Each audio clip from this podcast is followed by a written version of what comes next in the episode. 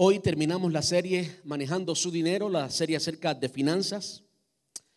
Yo creo que ha sido de edificación. Yo he aprendido, mucho, muchas personas piensan que los pastores o las personas que predican pues lo saben todo. No, muchas veces en el proceso de enseñar aprendemos.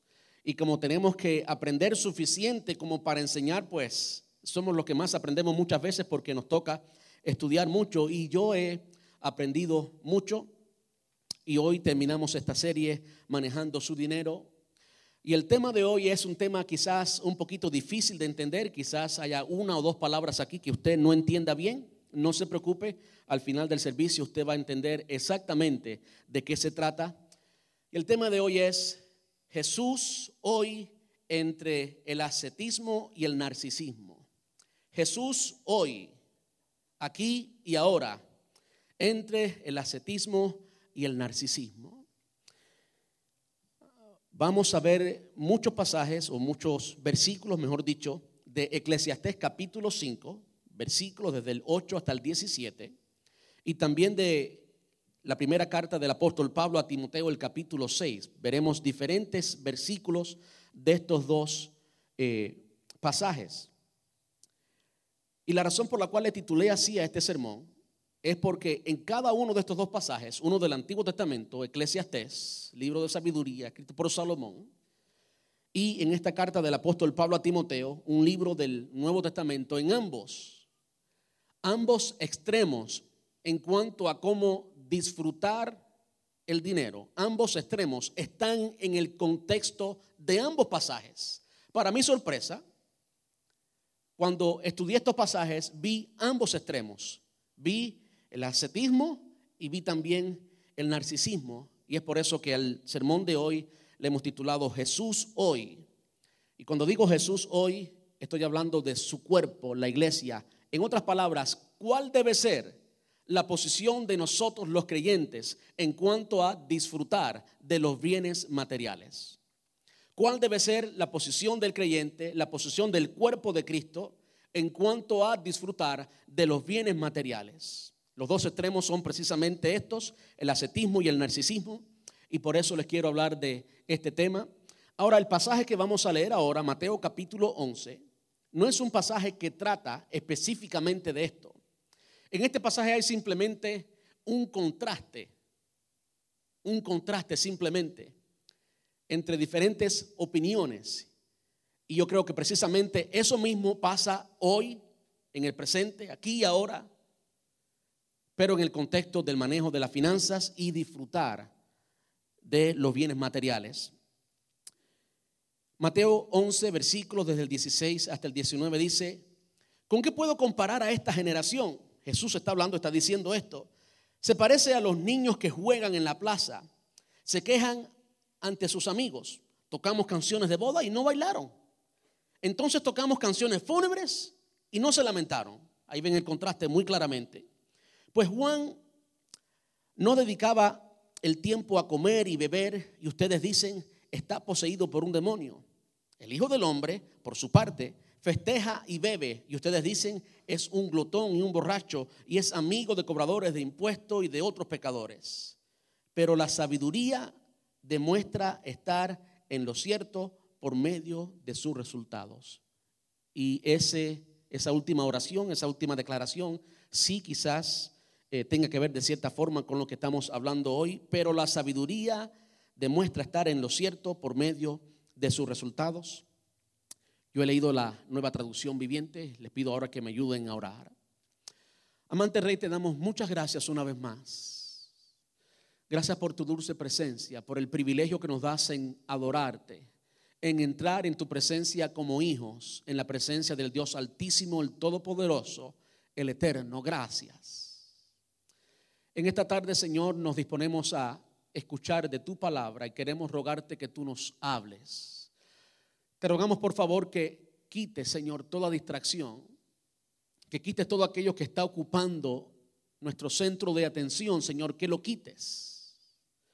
Y que así prepares el terreno de nuestro corazón y podamos oír tu voz, tu voz que siempre produce vida, tu voz, Señor, que cambia, que nos transforma, que siempre produce aquello para lo cual tú la has enviado, tu palabra, Señor. Te ruego, Dios mío, que quites mis insuficiencias como hombre, como instrumento en tus manos en esta hora, Señor. Y que tú, Señor, puedas hablarnos a cada uno de nosotros conforme a tu propósito y conforme a tu gloria. En el dulce nombre de tu Hijo amado Jesús. Muchas gracias, papá. Amén y amén. Puede tomar asiento. Como les decía en el título de el sermón de hoy hay dos palabras que quizás usted no conozca y una de ellas es una palabra difícil, incluso difícil de pronunciar para mí y es la palabra ascetismo. Yo quiero comenzar eh, definiendo cuáles son estas dos palabras y más que simplemente usted recuerde la definición, a mí me interesa que usted entienda el concepto, qué es eh, generalmente el ascetismo y el narcisismo. Y como ven en sus pantallas, el ascetismo se denomina ascetismo o ascética a la doctrina filosófica y religiosa que busca purificar el espíritu por medio de la negación de los placeres materiales o abstinencia. Otra definición dice doctrina y actitud que busca la perfección del hombre por sus propios medios mediante la práctica de una vida austera y mortificante.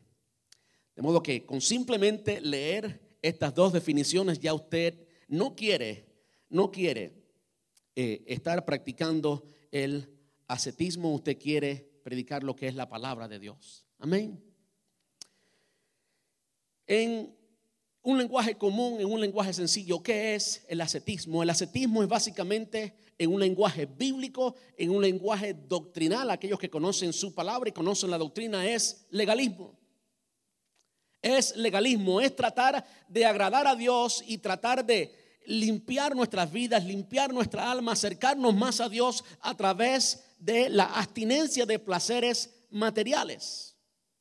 Y sí hay ciertos placeres que debemos abstenernos porque son simplemente pecado, así de sencillo, pero hay otros que el Señor ha puesto y que son necesarios y que por más que querramos están presentes en nuestro cuerpo y no son escúcheme bien, no son pecaminosos. Hay una corriente eh, filosófica y es filosófica y muchas veces es religiosa, muchas veces el origen es religioso. Incluso con simplemente mencionar los conceptos usted pudo identificar algunas religiones que practican esto. Dentro de las religiones que más se parecen al cristianismo, aunque sabemos y testificamos que el cristianismo no es una religión, es una relación con Dios. Todos decimos eso, ¿verdad? Pero sabemos que el mundo considera el cristianismo como una religión más. Bueno, dentro de eh, lo más cercano al cristianismo, el catolicismo, y digo lo más cercano porque por supuesto creemos en Jesús, creemos en la palabra de Dios, aunque somos diferentes y no quisiera entrar en los detalles de las diferencias. Hay muchas personas que practican precisamente esta filosofía o esta forma doctrinal, esta forma de pensar, este concepto. Incluso dentro de la iglesia, Escúcheme bien, porque ahora sí estamos tocando en casa. Dentro de la iglesia, dentro de los cristianos, limpios por la sangre de Cristo, redimidos, santos, hijos de Dios, hay muchas personas que todavía en el presente practican, viven el ascetismo. Personas que piensan que porque castiguen su cuerpo y se abstengan de ciertos placeres que el hecho de que se abstengan no significa que borran esos placeres. Los placeres están ahí todavía. Y el ejemplo más grande de eso es precisamente la iglesia católica y el hecho de que muchos no se dan en casamiento y cuando no se dan en casamiento, pues ya usted sabe lo que sucede. Entre las monjas y los curas, pues ya usted sabe lo que ha sucedido históricamente. Y no es mi, eh, no es mi deseo, no es mi disposición en esta tarde ofender a los católicos, pero no podemos borrar eso de la historia. Ah, es histórico, es noticia de vez en cuando, simplemente por más que el hombre haga, no podrá jamás borrar por esfuerzos humanos, como resultado del esfuerzo y la voluntad humana, borrar ciertas, escuche bien, pasiones que el Señor ha puesto en nuestros corazones. Ciertas pasiones que el Señor las puso allí para equipar nuestra vida y enriquecer incluso hasta nuestra relación con Él. El Señor fue quien diseñó nuestro cuerpo y todo lo que usted puede sentir El Señor fue quien diseñó esas glándulas, esas hormonas para que produjeran las sustancias necesarias para que usted sintiera el placer de la alegría, el placer a la hora de comer. ¿Sabe quién le dio el sabor a las bananas, a los mangos y también a la carne? Fue el Señor, no fue el diablo, fue el Señor. De modo que eso es el astecismo, el narcisismo. Tiene otra raíz, tiene una raíz en la mitología griega y tiene que ver con alguien llamado Narciso, este joven, este galán llamado Narciso. Yo no me parezco a él en nada. Narciso parece que era un muchacho, un hombre muy bien parecido, muy buen mozo, muy guapo en ciertos lenguajes. Y Narciso estaba tan lleno del mismo que él se miraba en los lagos, se miraba la reflexión y se sentaba allí en el lago a admirarse el mismo. Los puertorriqueños le dicen era un creído era un creído. Él se creía. Se creía que era la última Coca-Cola del desierto. Tanto así que el hombre lo único que pensaba era en él. Y hay hasta cierta condición que le han llamado ah, una condición de desorden eh, físico, una enfermedad que le han llamado precisamente con ese nombre. Eh, el narcisismo es básicamente el enfoque en uno mismo. Y aunque tiene más que ver con la imagen, como Narciso se miraba en los lagos para admirar su belleza. Era lindo el muchacho. A los hombres no nos gusta decir ni que somos lindos, eso no, somos handsome, ¿verdad? Como se dice en inglés. O somos bien parecidos, pero lindo. Mm. Como que a los hombres de verdad no nos gusta mucho eso. Lindo, no, no, no, no. Lindo mi esposa. Pues este se creía que era lindo.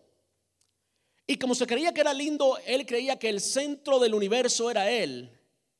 De modo que todo lo que él quería, todos los placeres y todo lo, todo lo que él demandaba tenía que ver con él. Él era el centro de su vida. Yo quiero decirle que el narcisismo en una forma muy moderna gobierna nuestra cultura, gobierna eh, nuestras comunidades Vivimos en este país y hay muchos pensamientos narcisistas en que usted es el centro del universo y que todo tiene que estar listo para usted. El mismo microwave o microondas que usted usa en su casa le dice que usted tiene que estar cómodo. Usted tiene que ser la persona más cómoda del universo. Hasta los strollers, los carritos para niños, traen hoy dónde poner su vaso. Y algunos hasta sugieren que es un vaso de soda y un vaso de soda grande, de refresco grande. Porque hoy se nos ha acostumbrado, la sociedad nos ha acostumbrado a que nosotros merecemos. Y eso es simplemente un pensamiento narcisista. A la hora de administrar el dinero, a la hora de administrarlo, no, perdón. A la hora de disfrutar el dinero, usted puede tener un pensamiento o el otro. Usted puede pensar que no es bueno disfrutar de ningún placer y por lo tanto usted se abstiene de todo tipo de placer. Y vamos a ver en la palabra de Dios que no es bíblico, que no es lo bueno para ustedes, que no es lo bueno para nosotros, que no tenemos que ser ascetistas, pero tampoco narcisistas, que no estamos para ser el centro del universo. El centro del universo, ¿quién es? Él es nuestro rey. Vivimos para Él. Todo fue hecho por medio de Él y para Él. ¿Cuántos dicen amén?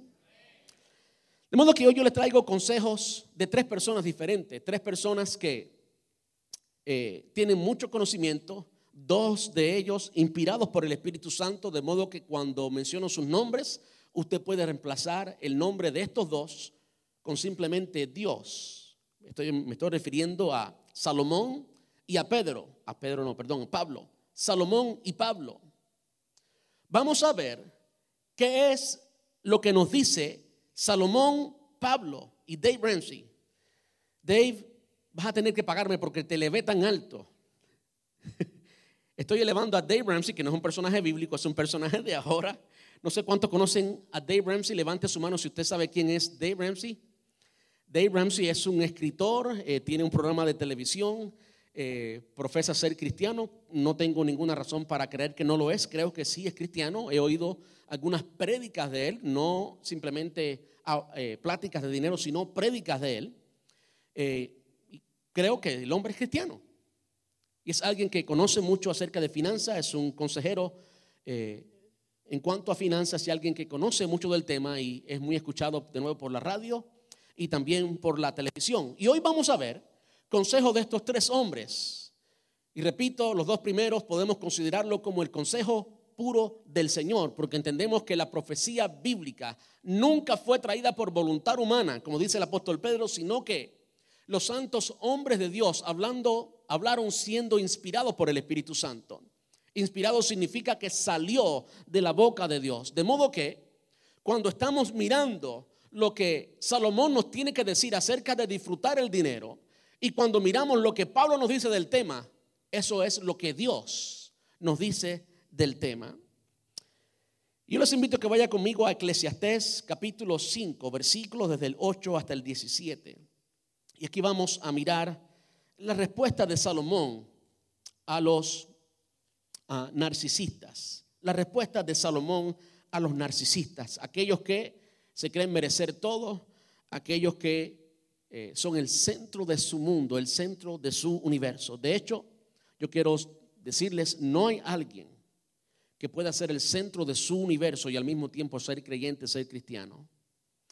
No puede ser uno narcisista y creyente o cristiano al mismo tiempo. O eres uno o es lo otro. O en tu corazón estás sentado en el trono Dios o estás sentado tú. No pueden haber dos señores. Él es el rey de nuestras vidas. De modo que si hay alguien que se identifica hoy como narcisista, pues revise su doctrina de la salvación porque no puedes ser salvo, ser hijo de Dios y al mismo tiempo ser un narcisista y pensarte que eres la última Coca-Cola del desierto, que eres un macho lindo. Leemos allí en Eclesiastés capítulo 5, versículos desde el 8 hasta el 17, y aquí veremos la respuesta de Salomón al narcisismo. Ahora quiero recordarles algo. ¿Quién era Salomón? Salomón fue el hombre más sabio que existió, por supuesto, además de Jesús. Sabemos que Jesús era 100% hombre, 100%, Dios. De modo que en su humanidad Jesús, eh, no me atrevo, creo que nadie debiera atreverse a decir que alguien, cualquier otro hombre, era más sabio que Jesús. Además de Jesús, el hombre más sabio que ha existido ha sido Salomón. Una sabiduría dada por el Señor, no simplemente como resultado de la experiencia, de la vida, de los años sino una sabiduría dada por el Señor. Esto es lo que tenía Salomón. Y cuando se trata de disfrutar de los bienes materiales, disfrutar de las finanzas, nadie como Salomón. Alguien hizo la conversión y creo que si Salomón existiera hoy teniendo todo lo que tenía, todavía fuera el hombre más rico que ha existido. De modo que Salomón puede ser un buen consejero para ah, darnos consejos, valga la redundancia, acerca de cómo disfrutar las finanzas, cómo disfrutar de los bienes materiales. Ahora dice en el versículo 8 del capítulo 5 de Eclesiastés, un libro que es pura sabiduría, dice, no te sorprendas ni si ves que un poderoso oprime a un pobre o que no se hace justicia en toda la tierra, pues todo funcionario está bajo las órdenes de otro superior a él y la justicia se pierde entre trámites y burocracia. Mm, mucha verdad en eso, ¿cierto? Hasta el rey, versículo 9, hasta el rey saca todo lo que puede de la tierra para su propio beneficio. Versículo 10, muy importante. Los que aman el dinero nunca tendrán suficiente. Escuchen bien. Los que aman el dinero nunca tendrán suficiente. Qué absurdo es pensar que las riquezas traen verdadera felicidad. Cuanto más, cuanto más tengas, más se te acercará a la gente para ayudarte a gastarlo. Por lo tanto, ¿de qué sirven las riquezas? Quizás solo para ver cómo se escapan de las manos. Versículo 12. La gente trabaja siempre, perdón, la gente trabajadora siempre duerme bien. Con mucho, coma mucho o coma poco, pero los ricos rara vez tienen una buena noche de descanso. Seguimos leyendo, versículo 13 He notado otro gran problema bajo el sol. Acaparar riquezas eh, perjudica al que ahorra. Se invierte dinero en negocios arriesgados que fracasan y entonces todo se pierde. A fin de cuentas, no queda nada para dejarle a los hijos. Todos llegamos al final de nuestras vidas tal como estábamos el día que nacimos. desnudos y con las manos vacías. No podemos llevarnos las riquezas al morir. Esto es otro problema muy serio. Las personas no se van de este mundo mejor de lo que llegaron. Todo su esfuerzo es en vano, como si trabajaran para el viento. Viven toda su vida bajo una carga pesada, con enojo, frustración y desánimo. De modo que este es el consejo de el sabio Salomón y el consejo de Dios para eh, el narcisista, para aquella persona que vive solamente para él, para aquella persona que no tiene nada para compartir, para aquella persona que es el centro de su universo. Jesús dijo, aquel que quiera ganar su vida la perderá, y aquel que pierda su vida a causa de mí la ganará. Hablando de otro principio, el mismo principio presentado esta vez por el mismo Señor Jesús. De modo que aquí nos habla muy específicamente acerca del dinero y cuando usted lee este pasaje, que es Eclesiastés, yo estaba leyendo la Biblia, no estaba leyendo otro libro, estaba leyendo la nueva traducción viviente, Eclesiastés 5. Y cuando usted lee este pasaje, usted muchas veces piensa, bueno, esto como que no suena ni, no suena ni como Biblia, suena como un consejo que me dio mi abuela o que me dio mi abuelo el millonario. ¿Verdad? Los que aman el dinero nunca tendrán suficiente. ¿Cuántos creen eso? Algo que caracteriza a los narcisistas es que nunca tienen suficiente. Nunca tienen suficiente. Y ese narcisismo nace en el corazón del hombre. Ese narcisismo es simplemente pecado. Ese narcisismo es simplemente egoísmo. Cuando pensamos que merecemos más y nunca nada nos satisface. Nunca nada nos satisface. Este es el consejo de Salomón. Cuanto más tengas, más gastas y es muy sabio lo que él dice y muy cierto lo que dice, que cuando alguien tiene mucho, muchas veces ni puede dormir bien porque está preocupado por las tantas cosas que tiene. Ahora no quiero pasar por alto lo que hablamos el domingo pasado. El domingo pasado hablamos de hacer riquezas, de hacer dinero. La diferencia es la siguiente. La diferencia es que lo que hacemos, lo hacemos para el Señor. Alguien es avaricioso cuando multiplica su dinero y al final ese dinero es para él. Eso es avaricia, pecado, lleva a la destrucción. Pero cuando tú y yo tenemos una perspectiva bíblica de lo que es el dinero, cuando tú y yo tenemos una perspectiva bíblica de todos los bienes materiales que no son nuestros, en el papel, aquí en la tierra, puedes decir que tú eres el dueño de tu casa, pero tú sabes que el día de mañana la puedes perder muy fácilmente. No eres dueño de, de nada. Quien único es dueño de todo ¿Es quién? Es Dios. Como dice el Salmo 24, de Jehová es la tierra y su plenitud, el mundo y los que en él habitan. De modo que todos los hombres que están pensando ser dueños de algo, los narcisistas, están siendo equivocados, están siendo engañados, se creen que son dueños de algo, pero la historia y el tiempo nos dice que quien único es dueño es el Señor. Nosotros por un tiempo podemos disfrutar de lo que Él nos da y por un tiempo lo administramos pero no es para siempre.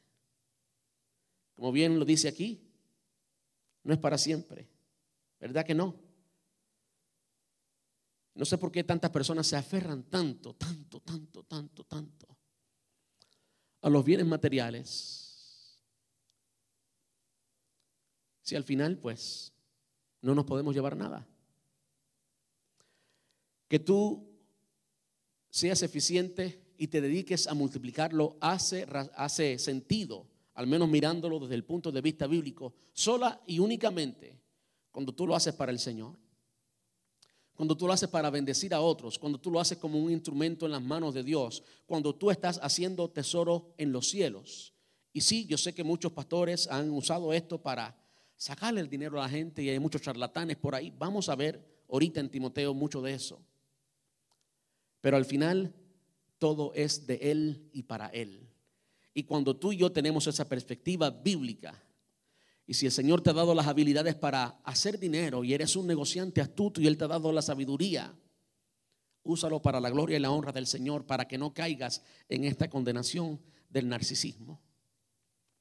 El narcisismo también tiene mucho que ver con la doctrina de la prosperidad, la falsa doctrina de la prosperidad, que dice que como tú eres un hijo del rey, pues tienes que tener absolutamente lo mejor y un sinnúmero de cosas que no tienen sentido bíblico ninguno.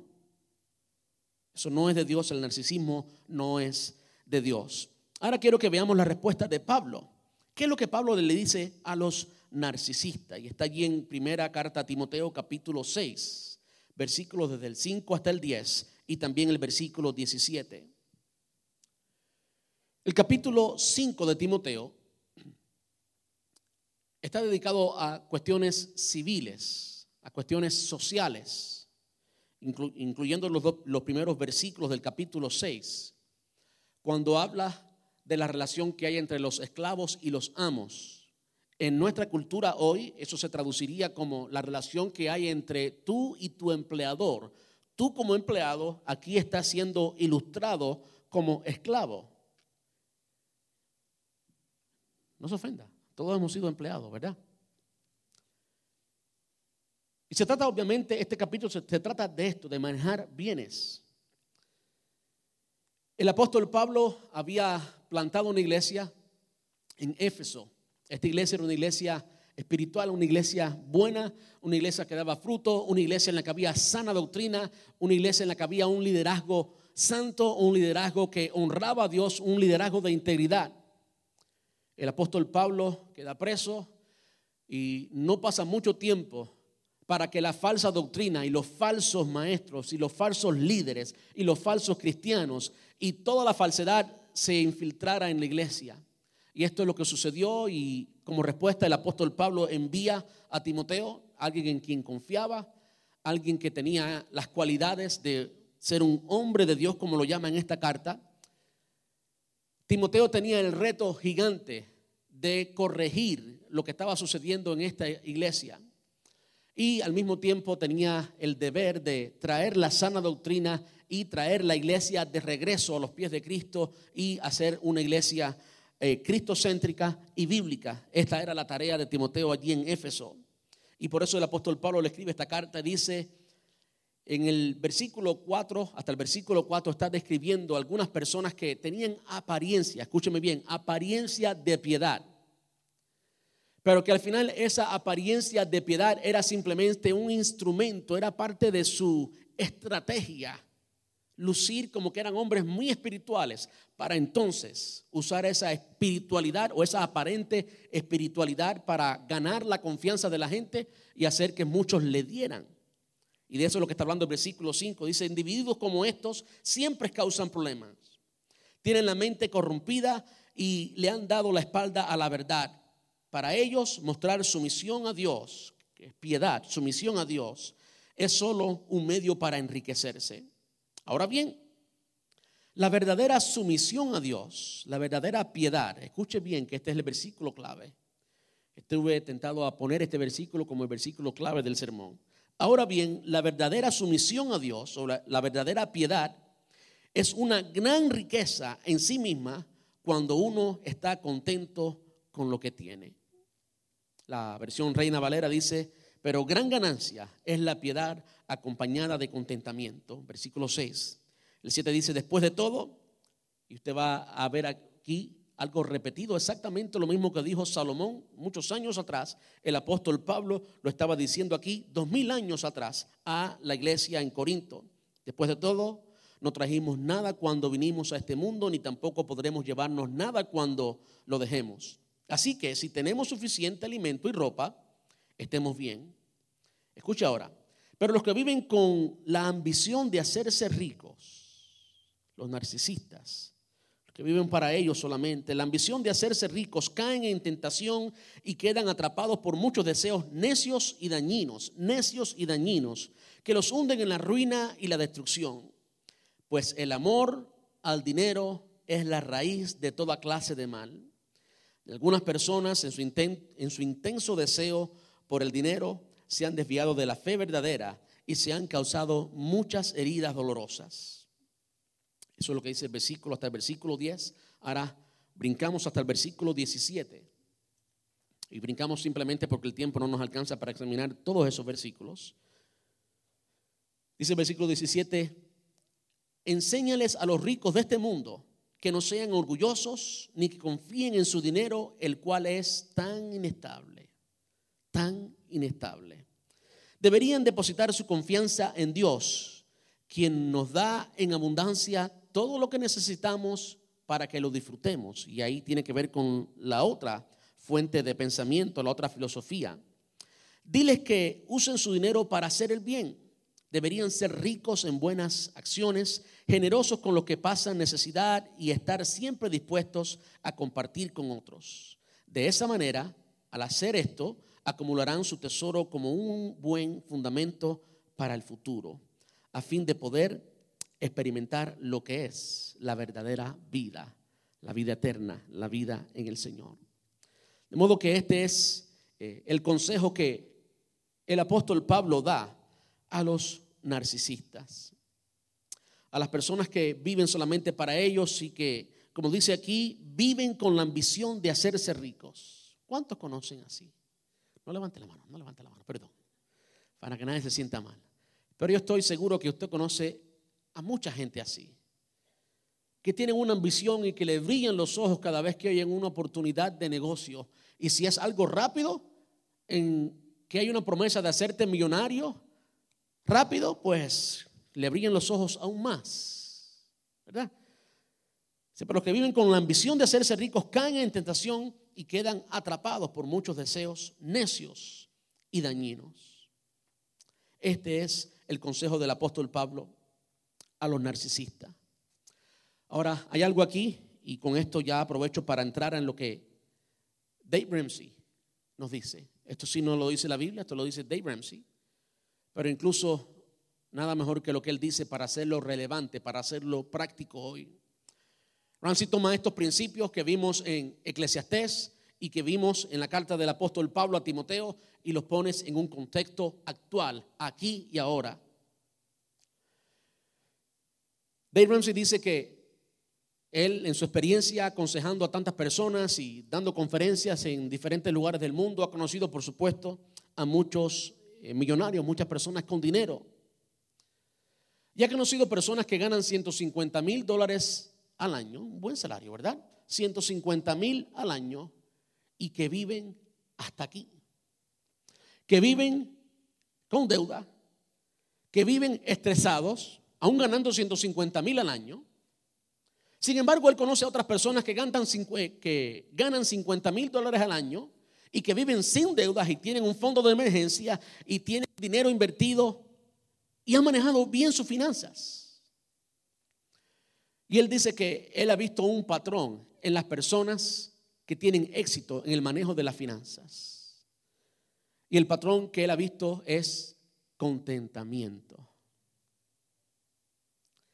El patrón que él ha visto es contentamiento, algo que está en la palabra de Dios.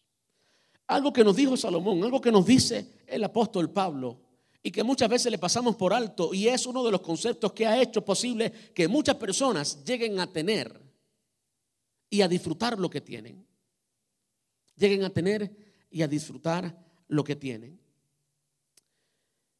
Dave Ramsey nos dice algo que al yo examinar estos dos pasajes, Eclesiastés y 1 Timoteo capítulo 6, he notado que hay una similitud entre aquellas personas que tienen falta de contentamiento y las personas que al final tienen amor al dinero. Muchas veces lo vemos separado, pero cuando veo como Dave Ramsey lo pone en la, perspectiva que lo pone, veo que ambos padecen de lo mismo, que ambos tienen el mismo problema. Nos dice que la clave, una clave importante para el éxito financiero es contentamiento. Las cosas no nos hacen felices. Y si hay algo que usted pueda sacar de este mensaje, este debe ser, esta debe ser esa declaración. Las cosas no nos hacen felices. Las cosas no nos hacen felices. Como Jesús dijo, la vida del hombre no consiste en la abundancia de los bienes que posee. No se trata de eso.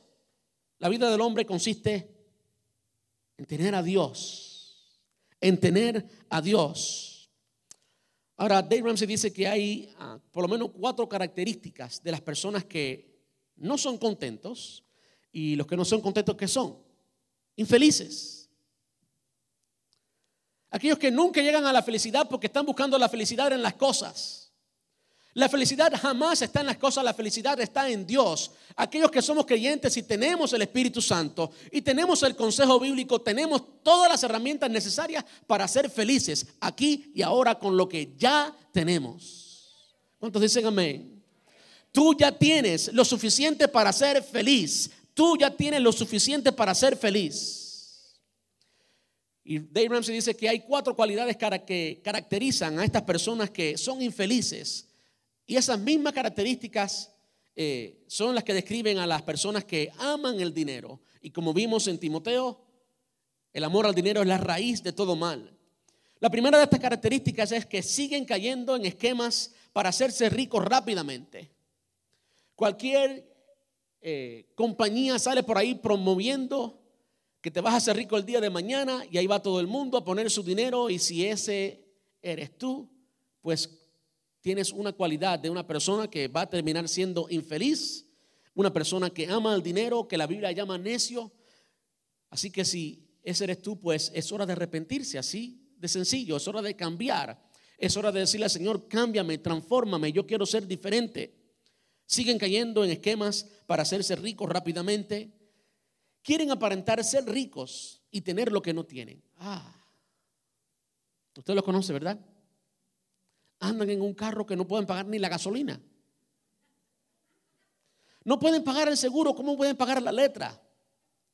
Totalmente necedad. Quieren aparentar ser ricos y tener lo que no tienen.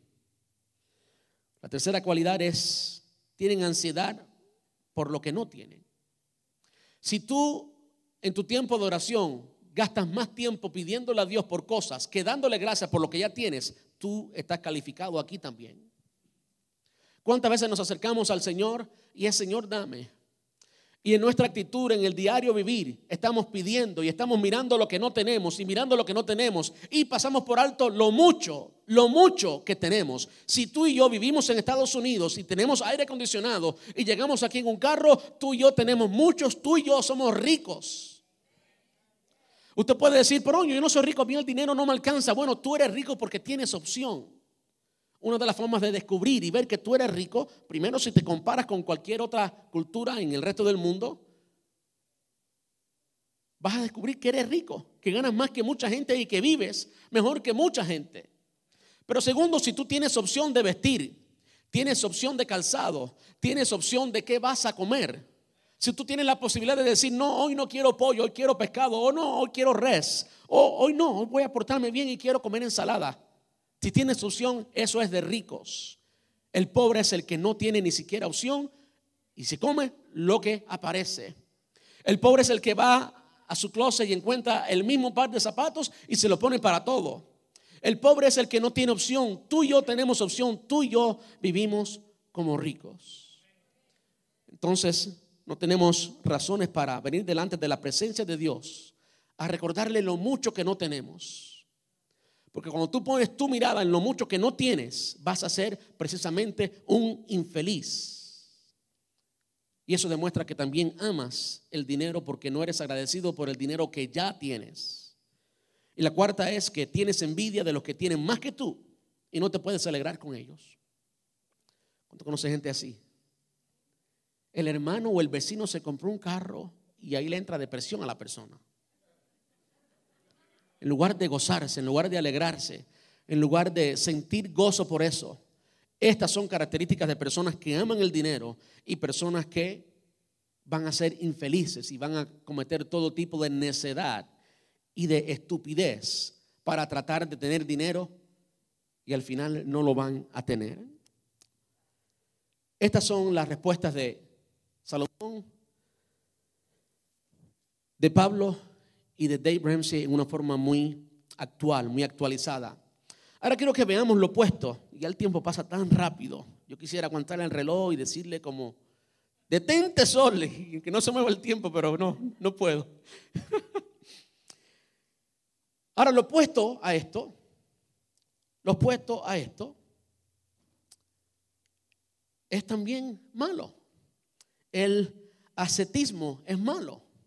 ¿Cuál es la persona ascetista? La persona que no quiere disfrutar ciertos placeres. La persona que nunca sale de vacación, la persona que nunca sale a pasear porque cree que al abstenerse de todo eso, pues está siendo más santo. Veamos rápidamente qué es lo que la palabra dice a estas personas. Eclesiastés capítulo 5, como les decía al principio, vemos ambos extremos en estos dos pasajes, Eclesiastés capítulo 5 y, y 1 Timoteo capítulo 6. Dice, aún así, versículo 18, Eclesiastés 5, 18, aún así he notado al menos una cosa positiva. Escuche esto. Si tu pensamiento es que los ricos o que las personas que tienen bienes materiales están lejos del Señor. Sí, muchas veces las personas que tienen bienes, bienes materiales están lejos del Señor. Pero eso no tiene nada que ver con los bienes materiales. Hay muchas personas con bienes materiales que están cerca del Señor. Escuche lo que dice aquí. Yo creo que yo creo que Salomón lo dijo mucho mejor que yo, así que mejor lo leo, ¿verdad? Aún así he notado al menos una cosa positiva. Es bueno que la gente coma beba y disfrute del trabajo que hace bajo el sol durante el corto tiempo de vida que Dios le concedió y que acepte su destino. Qué tremendo, que acepte su destino. Aquí nos está hablando de la soberanía de Dios, que no todo el mundo va a tener millones. Dios no le dio la capacidad a todo el mundo de manejar millones, de modo que esa capacidad o esa, eh, ese potencial sin límites es un cuento. No, el Señor puso a cada uno donde está y debemos aceptar su destino, como dice aquí este versículo. Versículo 19, también es algo bueno recibir riquezas. Escuche bien, porque lo que estoy leyendo es la Biblia, no es mi opinión. También es algo bueno recibir riquezas de parte de Dios, no de parte del enemigo, no ah, como resultado de fraude, ni de cuentos, ni de historias, historias chinas, que lo hacemos mucho los latinos, nos creemos un cuento y Ah, como resultado del cuento terminamos teniendo dinero. No, eso no es Dios. ¿Ok? Lo que es bueno es recibir riquezas de parte de Dios y la buena salud para disfrutarlas. De modo que Dios quiere que tú puedas disfrutar del producto de tu trabajo y también de las riquezas que Él te ha permitido tener. Disfrutar del trabajo y aceptar lo que depara la vida son verdaderos regalos de Dios. Ah, qué tremendo. A esas personas Dios las mantiene tan ocupadas en disfrutar de la vida que no pasan tiempo rumiando el pasado. Rumiando es masticando el pasado, dándole vuelta al pasado, cayendo en lo mismo, en lo mismo, en lo mismo y en lo mismo. De modo que es bueno. Usted puede repetir conmigo, ¿es bueno? ¿Tiene miedo de repetirlo? Es bueno. No hay ningún problema, es algo de Dios, es un regalo de Dios, como dice el versículo 19, Eclesiastés 5, 19. Es un regalo de Dios que tú puedas trabajar y disfrutar el fruto de tu trabajo. Es un regalo de Dios que tú puedas hacer el negocio, hacerlo bien y después disfrutar del fruto de ese negocio y puedas disfrutar unas buenas vacaciones. El pensamiento de que los cristianos no vivimos bien, no sé de dónde salió. ¿Ok? Los cristianos no tenemos que vivir bien ni tampoco que vivir mal. Hay cristianos que viven muy bien y hay cristianos que no viven tan bien. Y la promesa bíblica es que cuando tú trabajas y honras a Dios como vimos en los mensajes pasados y honras a Dios en la entrada de tu dinero, en la administración de tu dinero, lo que va a causar es que tú vas a tener bienes materiales y es bueno que tú disfrutes de esos bienes materiales. Nuestra pareja hay una en nuestra iglesia hay una pareja que acaba de venir de un crucero. Qué bueno. Qué bueno. Cada vez que yo me entero que una familia en la iglesia está de paseo, qué bueno. Eso es tiempo con la familia. Eso es tiempo de calidad. A Dios le agrada que tú disfrutes del producto de tu trabajo. Ahora, lo opuesto es más bien una maldición. Cuando tú eres un esclavo del trabajo y ni siquiera puedes disfrutarlo. Cuando tú trabajas 24 horas para tener la mejor casa, los mejores muebles y nunca te puedes ni sentar en los muebles. Eso es una maldición, no una bendición. Y yo sé que toqué algunas puertas, por eso se rieron. Tenemos que administrar las cosas de la forma de Dios para que entonces podamos disfrutarla como a Dios le place. Vayamos a primera Carta a Timoteo capítulo 6, y aquí leo dos versículos nada más. Primera Timoteo capítulo 6, versículo 6 y versículo 17. Dice, ahora bien, la verdadera sumisión o la verdadera piedad a Dios es una gran riqueza en sí misma cuando uno está contento con lo que tiene. Pero gran ganancia es la piedad acompañada de contentamiento. Versículo 17.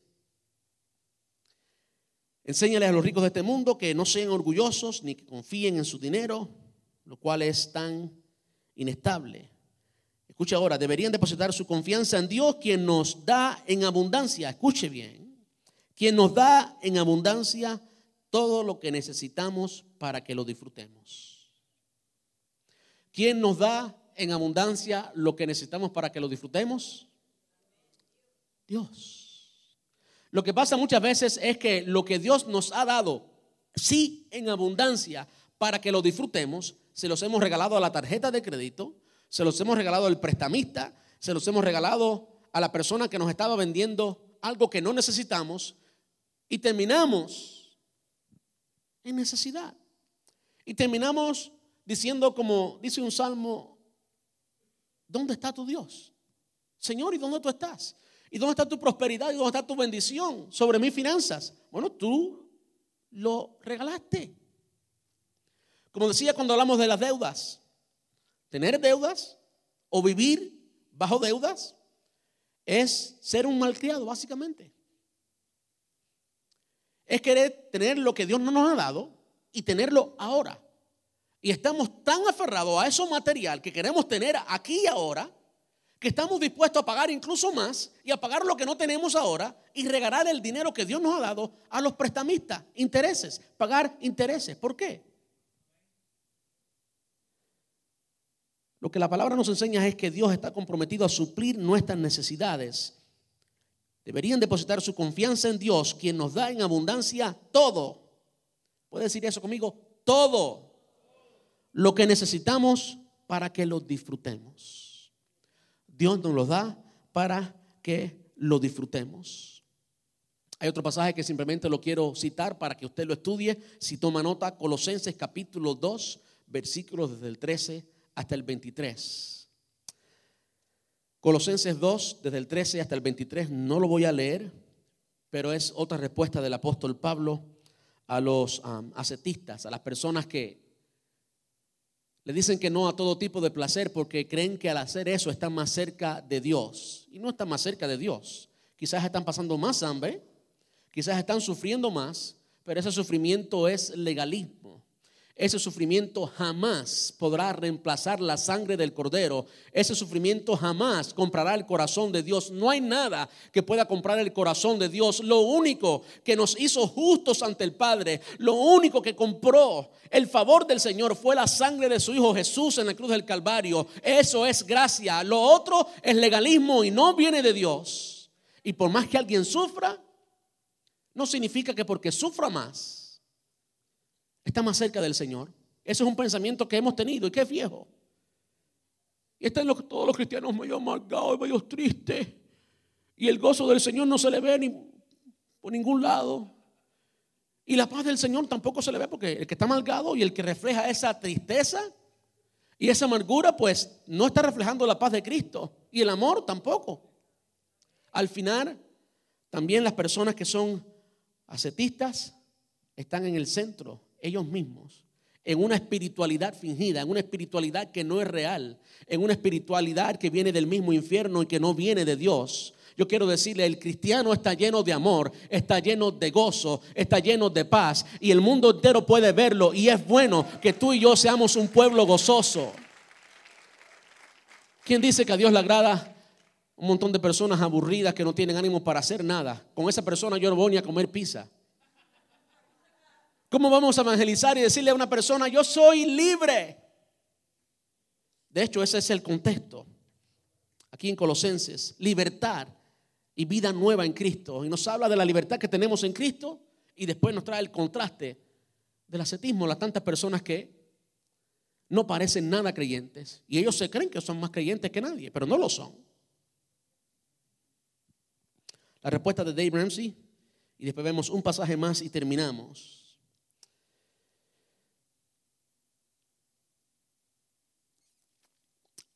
Las cosas, escuche bien, las cosas no nos hacen felices, ya vimos eso, ni tampoco infelices.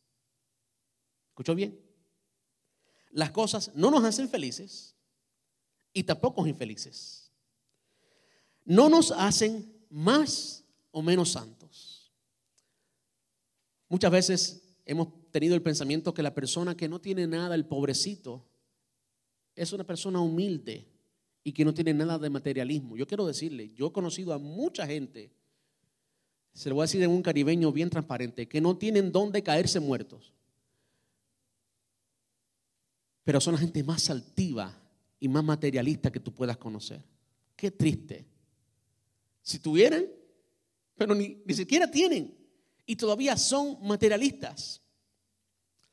Todavía son, como decimos nosotros, en un caribeño también sin heces. Un caribeño así cubano, naripará. Nariz parada.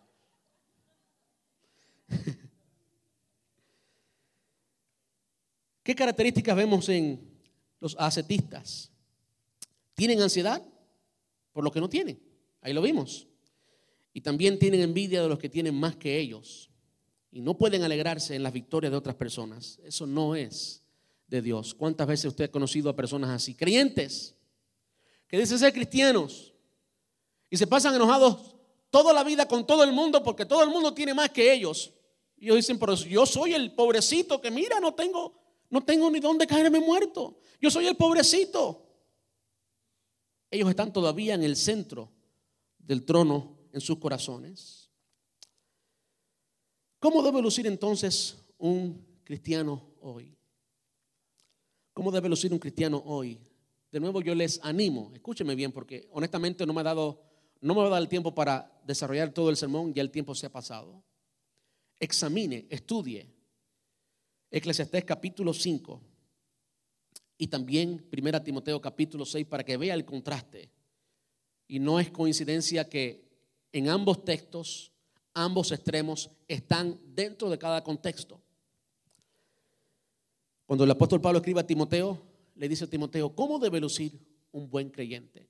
Y claro, esta es una carta eh, pastoral. El apóstol Pablo le escribe a Timoteo como pastor. Le dice, pero tú, Timoteo, eres un hombre de Dios. Yo quiero decirle algo. Todos debemos ser hombres de Dios, los hombres por supuesto, y las mujeres también deben ser mujeres de Dios. De modo que aunque sí aquí esto era para Timoteo, como pastor, eso debe describir a todo creyente. Esto no es solamente para Timoteo. Y hay otros pasajes en la Biblia que generalizan cuando se habla del hombre de Dios. En el Antiguo Testamento se habla mucho de los hombres de Dios. En el Nuevo Testamento esta es la única ocasión en que a alguien se le llama directamente hombre de Dios, a Timoteo. Pero en otros contextos se abre el concepto de quienes pueden ser hombres de Dios. Por ejemplo, cuando dice que, que toda la escritura es útil para enseñar, para redarguir, para instruir en justicia, a fin de que el hombre de Dios sea perfecto, enteramente preparado para toda buena obra. Ahí está abriendo la puerta, aunque también se escriba a Timoteo. En otras palabras, tome esto para usted también, aunque usted no sea pastor, usted es un ministro del Evangelio. Amén. Estamos en el mismo nivel. Lo único que mi profesión es pastor y la suya puede ser doctor, puede ser enfermero, puede ser otra cosa. Pero estamos en el mismo nivel en cuanto al Señor. Amén. Los pastores no son superiores ni son la cuarta persona de la Trinidad. No, esto es para nosotros, para todos nosotros. Pero tú, Timoteo, eres un hombre de Dios, así que escuche lo que hacía Timoteo o lo que aconsejaba el apóstol Pablo a Timoteo. Huye de todas estas maldades. ¿Huye de qué? Huye de la avaricia. ¿Usted sabe lo que es huir? ¿Alguna vez usted ha tenido un toro detrás de usted? Yo nací en el campo, yo me crié en el campo, yo sé lo que es eso. Y créanme que a uno le entra una velocidad casi sobrenatural. Huye, corre, echa un patín. Huye, huye de qué? De la avaricia. Saben, aprovecho la oportunidad para hablar de esto, porque sé que a muchas personas esto le toca fuerte. Un patrón que vemos desde el Antiguo Testamento, no ni siquiera comenzando en el Nuevo, sino desde el Antiguo, que vemos en los falsos es la avaricia. Usted ve a todos los falsos que hay por ahí. Hoy en día hay muchos maestros falsos, muchos llamados apóstoles falsos y un montón de gente falsa. Un denominador común que históricamente ha sido el denominador común, Antiguo Testamento, Nuevo Testamento, aquí es precisamente esto del dinero. La avaricia. Huye de estas cosas. Entonces, dejamos eso atrás, huimos, pero no simplemente estamos huyendo. Dice después, persigue entonces nos da ciertos valores espirituales, eternos. Persigue la justicia, la vida sujeta a Dios, junto con la fe, el amor, la perseverancia y la amabilidad. De modo que dejamos aquello atrás, estamos huyendo de eso, pero perseguimos algo. Hay algo que estamos buscando intencionalmente, la justicia, la vida sujeta a Dios, la fe, el, la fe, el amor, la perseverancia, la amabilidad.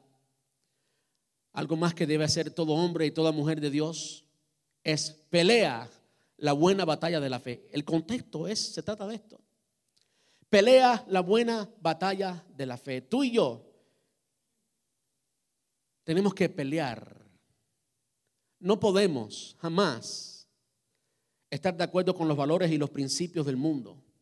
No podemos dejar que um, no podemos dejar que el narcisismo que se vive en América y que la comodidad que se vive en América gobierne nuestros corazones y después de vivir en este país y vivir como ricos, vivamos no dándole gracias a Dios, sino pidiendo por cosas que ni necesitamos.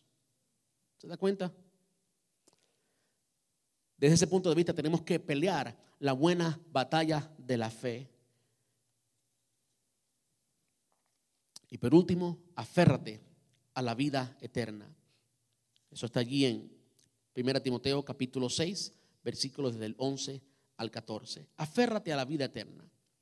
¿Qué significa aférrate a la vida eterna? Significa simplemente que le dediques tiempo, que te esmeres, que te aferres, que le dediques todo a aquellas cosas que tienen valores eternos y no a lo material, no a lo pasajero. ¿Cuántos dicen amén? Hoy terminamos esta serie y es el deseo de mi corazón y la oración aquí cada domingo y también en mi tiempo personal, que esto cambie nuestras vidas. Así que yo le pido que usted examine esto en su casa, que medite en la palabra de Dios en su hogar, que medite en esto en su casa. Quiero terminarles con el Salmo 1, un salmo que a mí me encanta y que habla precisamente de esto. Dice, bienaventurado el varón que no anduvo en consejo de malos, ni estuvo en camino de pecadores, ni en silla de escarnecedores se ha sentado. Y cuando usted se mira en ese espejo, usted dice, eh, ese no soy yo. Yo me he sentado en silla de escarnecedores. ¿Yo he andado en camino de pecadores? Claro que sí. Todos nosotros. Sin excepción, todos nosotros. Quien único cumple con esa condición es Cristo y nosotros estamos en Él y todos sus méritos han sido pasados a nosotros ¿eh? en esa sustitución que Él hizo en la cruz del Calvario. ¿eh? De modo que ahora todos cumplimos con ese requisito. Bienaventurado el varón que no anduvo en camino de pecadores ni en silla de escarnecedores se ha sentado. Ahora escuche lo próximo. Sino que en la ley de Jehová está su delicia. Delicia. No el checkmark de cada día. Delicia. Deleite le gusta,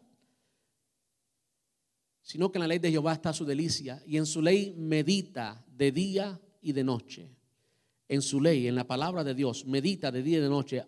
Eso es, a eso es a lo que les estoy llamando, a meditar en todas estas cosas. Medita de día y de noche. Entonces viene la promesa. Será como árbol plantado junto a corrientes de aguas, que da su fruto a su tiempo y su hoja no cae. Y todo lo que hace prosperará. Ahora, alguien puede hacer eso cuando la información que tiene aquí es la de la palabra de Dios. Cuando invitamos a Dios a la hora de hacer el dinero, cuando hacemos que Él se siente sí también sobre nuestra cuenta bancaria y sobre nuestro bolsillo y que Él sea el rey de toda nuestra vida, no solo, no solo de la parte de nuestra vida que nos conviene, Cuando tenemos a Dios como Señor y no como mandadero, como rey y no como un esclavo que le pedimos que haga y Él hace. No, no, no, no. Como Señor, como lo que Él es. Y también practicamos sus principios en nuestra administración.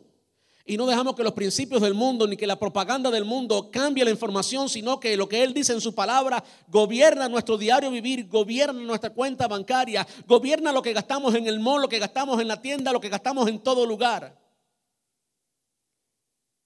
Si la palabra de Dios llena nuestro corazón para decirle a ese carro que tanto crees que necesitas, no te necesito, y comprarte algo que puedas pagar en el momento y poder llegar a disfrutar de que Dios suple y ver cómo Él suple y ver cómo puedes vivir libre de deuda. Yo creo que puedes vivir libre de deuda. Yo creo, ¿cuántos lo creen? Tenemos que comenzar a vivir los principios bíblicos para que entonces podamos disfrutar como hijos de Dios. Y en lugar de tener la cara amargada porque no nos alcanzó el cheque ni para pagar la renta, podamos tener para dar. La iglesia le hemos enseñado o los pastores le hemos enseñado a las iglesias por muchos años, dar, dar, dar, dar, dar, dar, dar, dar. Y a usted no quiere ni oír nada de finanzas, porque cada vez que oye de finanzas es dame, dame, dame, dame, dame, dame, dame, dame. Yo quiero decirle algo, cuando alguien ha puesto en práctica todo lo que hemos hablado, y desde la entrada hasta la salida Dios ha estado presente, dar de repente comienza hacer lo que es. Dar es un acto de adoración.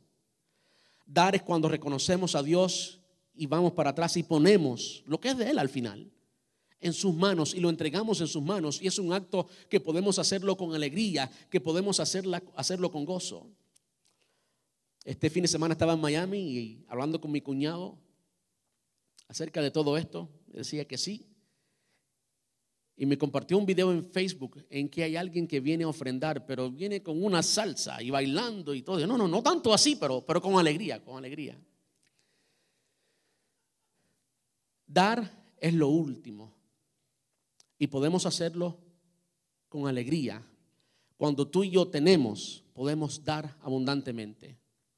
¿Cuántos dicen amén? Vamos a estar puestos en pie. Y no hay nada mejor que poder dar. Más bienaventurada cosa es dar que recibir. Qué bueno poder dar para el Señor. Qué bueno cuando no damos bajo el yugo de esclavitud. Qué bueno es cuando no damos. Señor, no tengo para pagar nada, pero aquí está tu 10%. Para que tú me bendigas el 90% y ese 90% es un reguero como si esto fuera una fórmula bíblica y tú compraras a Dios con el 10%. Yo quiero decirles algo. Yo creo que la iglesia debe dar y si el diezmo puede ser algo práctico para la iglesia, aunque no una exigencia, debe ser algo práctico para la iglesia. Pero ni se crea que usted compra a Dios con el 10%. Sí, es un principio que debemos practicar pero eso no compra a Dios. Eso que nos enseñaron que el 10% es de Dios y el 90% es nuestro y si damos el 10, Él bendice el 90%, eso va mucho más allá que eso. Aunque deje el 10%, yo fui tesorero por 8 años, yo, yo sé lo que estoy hablando. Aunque deje el 10%, si tú no ministras a Dios, si tú no ministras el dinero, la forma de Dios, olvídate de bendición es un paquete completo. El consejo de Dios lo tomamos completo, no por porciones. Y no hay nada que pueda comprar el favor de Dios, ni el 10%, ni el 90%. Damos de corazón. Damos como dio el primero que dio a Abraham. ¿Cómo dio Abraham? ¿Alguien le dijo que diera? No, él lo dio. Damos como debían dar los hijos de Israel el 10% para sustentar a su hermano. Sus hermanos, los hijos de Leví, no podían tener tierra, no podían tener posesión. Dios les ordenó, ustedes no pueden tener. Y sus hermanos daban el 10% para sostenerlo. Esa actitud debemos copiarla. Debemos mirar lo que damos para la iglesia como la forma de sostener todas las cosas que se hacen en la iglesia. Y como una familia y darlo de corazón, darlo con gratitud, como dice en el sobre de sus ofrendas cada uno dé como propuso en su corazón. No por tristeza, no con tristeza ni por necesidad, porque Dios ama al dador alegre.